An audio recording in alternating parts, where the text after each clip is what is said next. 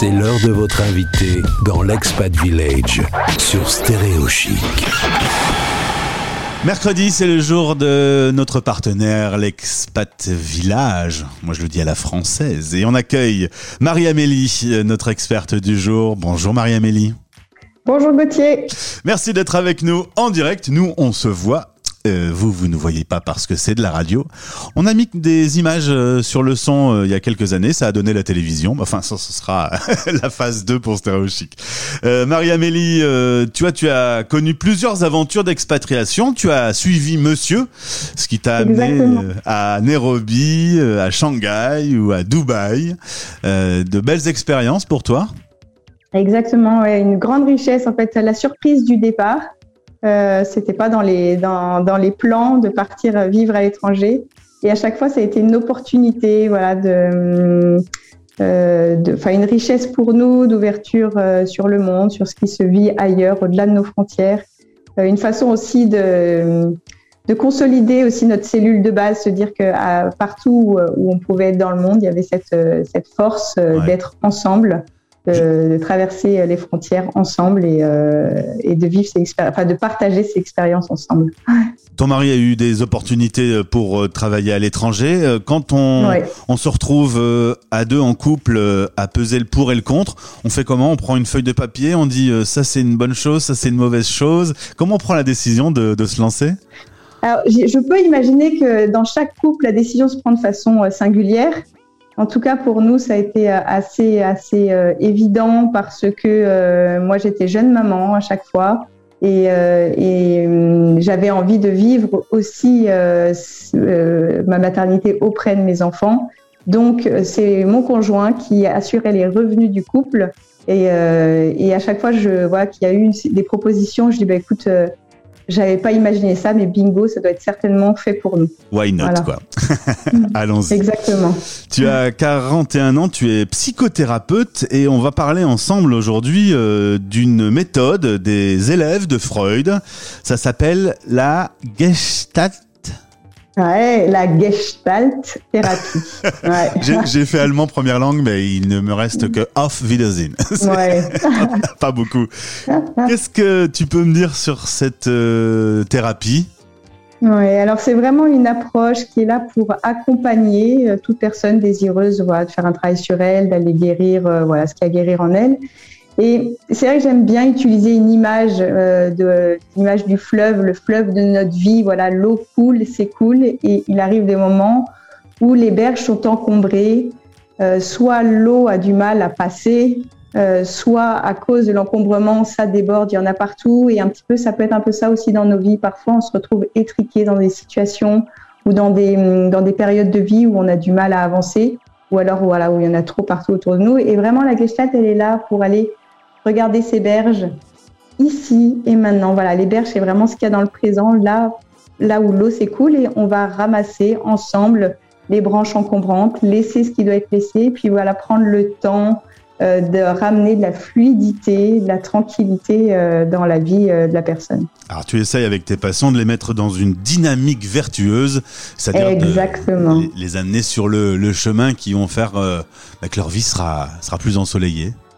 Exactement. Et puis voilà, il y a vraiment dans la Gestalt cette idée euh, d'avoir du pouvoir sur sa vie.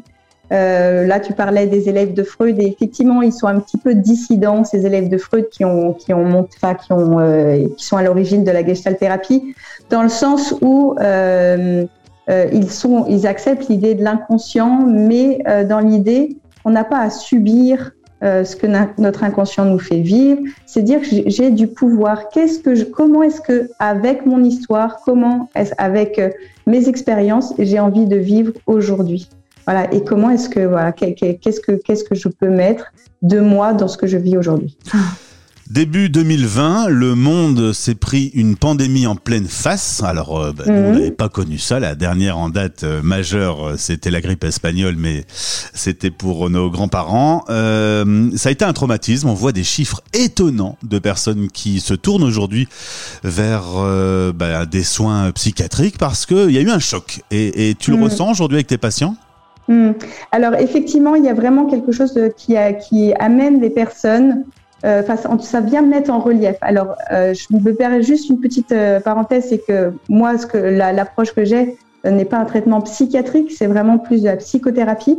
Donc c'est un petit peu différent, euh, dans le sens où voilà, les personnes qui viennent ne sont pas forcément malades. C'est vraiment, euh, elles sont dans un mal-être, mais elles ne sont pas malades. Donc je me permets juste cette petite nuance.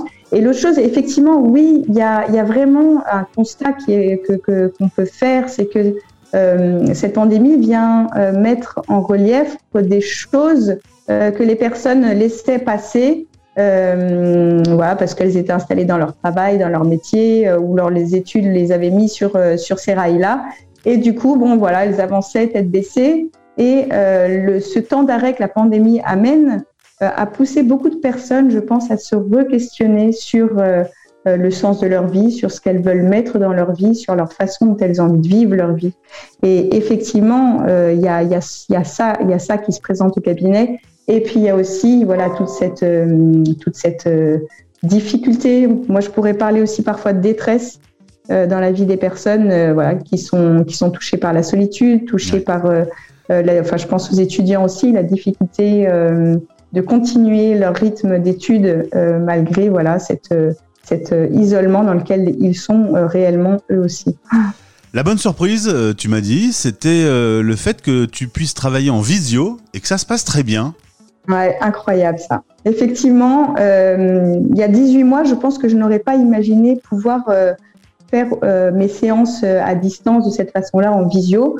Le confinement euh, a amené ça et, et c'est une bonne nouvelle pour une bonne nouvelle pour Expat Village parce que c'est vraiment extraordinaire la qualité des séances de psychothérapie. Enfin, voilà, même à travers l'écran, la chaleur est là, la présence est là. Euh, hum, l'efficacité voilà, du travail que la personne entame aussi est bien réelle. Et, euh, et ça permet, voilà, je trouve, aux personnes de vraiment choisir leur thérapeute. Pas prendre celui qui est à côté de leur pas de porte, euh, mais se dire, mais en fait, c'est avec ce thérapeute-là que j'ai envie de travailler. Et du coup, bah, ça, la thérapie peut se faire vraiment à distance. Et ça, c'est euh, c'est une bonne nouvelle, je trouve, pour les personnes qui ont envie de travailler avec une personne plus qu'avec une autre. Concernant le sujet de l'expatriation, il y a une vraie difficulté au moment du retour. On en parlait avec Florence la semaine dernière. Euh, qu'est-ce que tu peux faire euh, Comment les accompagner pour que ce retour se passe bien? Parce que mm. euh, là aussi, c'est un choc. Les habitudes sont perturbées mm. et donc bah, ça, peut, ça peut un peu créer le chaos. En effet, le, le retour, surtout dans cette période-là, a souvent été prématuré un retour, en fait, ça se prépare. Euh, et, et aujourd'hui, effectivement, il y a eu la bousculade parce qu'il y a le Covid, parce que parce qu'il y a un certain nombre d'expatriations qui ont trouvé leur fin, et ça s'est fait de façon un petit peu euh, brutale et, et rapide. Et euh, l'idée de retomber sur ses pieds prend du temps. Et en fait, c'est vraiment, euh, moi, c'est vraiment une invitation que j'ai envie de faire aux auditeurs aussi qui sont sur le chemin du retour euh, de s'amener vraiment euh, accepter leur vulnérabilité déjà euh, sur leur chemin du retour, de ne pas tout connaître, de ne pas tout comprendre, rentrer dans les rouages de l'administration française, mais d'y aller tranquillement. En fait, ça va se faire, ça va se faire. Et puis voilà, pour les conjoints qui suivent, alors il y a celui qui rentre parce qu'il a son travail ou pas, et il y a celui qui rentre parce que le conjoint rentre et du coup suit. Aussi se, s'autoriser à redéfinir voilà ce qu'il, comment est-ce qu'il a envie de vivre ce retour, euh, tout en acceptant voilà il y a, des turbulences dans le retour, mais vraiment euh, se, prendre le temps de ces turbulences, pas s'en inquiéter. Voilà. C'est vraiment et c'est vrai que moi c'est quelque chose que je constate dans les personnes que j'accompagne sur le retour, voilà, cette, cette difficulté de, de retrouver ses marques. On te trouve sur les réseaux si on veut entrer en contact avec toi, euh, voir un peu sur Expat Village euh, aussi. sur expatvillage.com. Mm. Euh, c'est important justement, comme tu le disais, d'avoir confiance entre le patient et toi. Il faut, il faut une, une relation oui. de confiance. Ouais, et ça c'est vraiment une particularité de la Gestalt. le travail thérapeutique se passe par la relation thérapeutique. Vraiment, la relation entre le thérapeute et son client, son patient, vraiment est, est essentielle. Marie-Amélie, merci d'avoir été avec nous euh, ce jour. Euh, ben, je te souhaite euh, une belle journée et puis euh, ben, que tout aille au mieux pour toi. Est-ce que ouais, merci Gauthier. Nouvelle ah. expatriation est, est, en vue dans les prochaines années C'est pas interdit? C'est pas interdit, on verra. Tu seras, tu seras du coup peut-être pas obligé de garder ton écharpe parce que c'est vrai qu'aujourd'hui. Là, aujourd'hui, ouais, l'écharpe est de rigueur, mais quand on parle d'Andalousie et 30 degrés, je veux bien. Ouais, c'est ça. J'aurais bien fait mon émission en direct d'Andalousie aussi. Merci, je te souhaite une bien belle journée. Merci Gauthier, bonne journée, au revoir tout le monde. Stay tuned. Les Français parlent au français. Les Français parlent au français. En direct à midi, en rediff à minuit.